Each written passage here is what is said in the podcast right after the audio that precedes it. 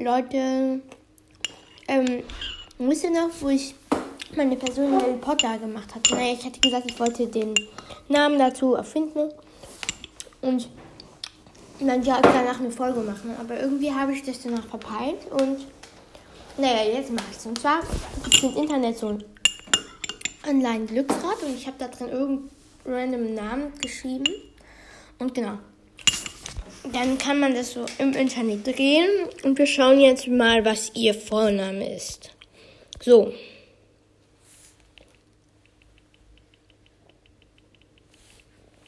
Und zwar heißt sie, sie heißt Lili. Also okay.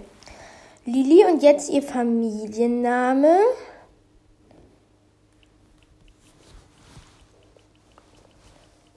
Und zwar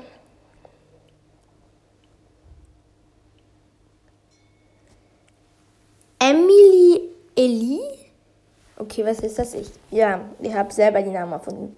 Okay, also es ist Lili Eli, Mrs. Eli und hier Hallo Lili. Genau, das ist dann ihr Name. Lili Eli, sehr lustiger Name. Okay, tschüss.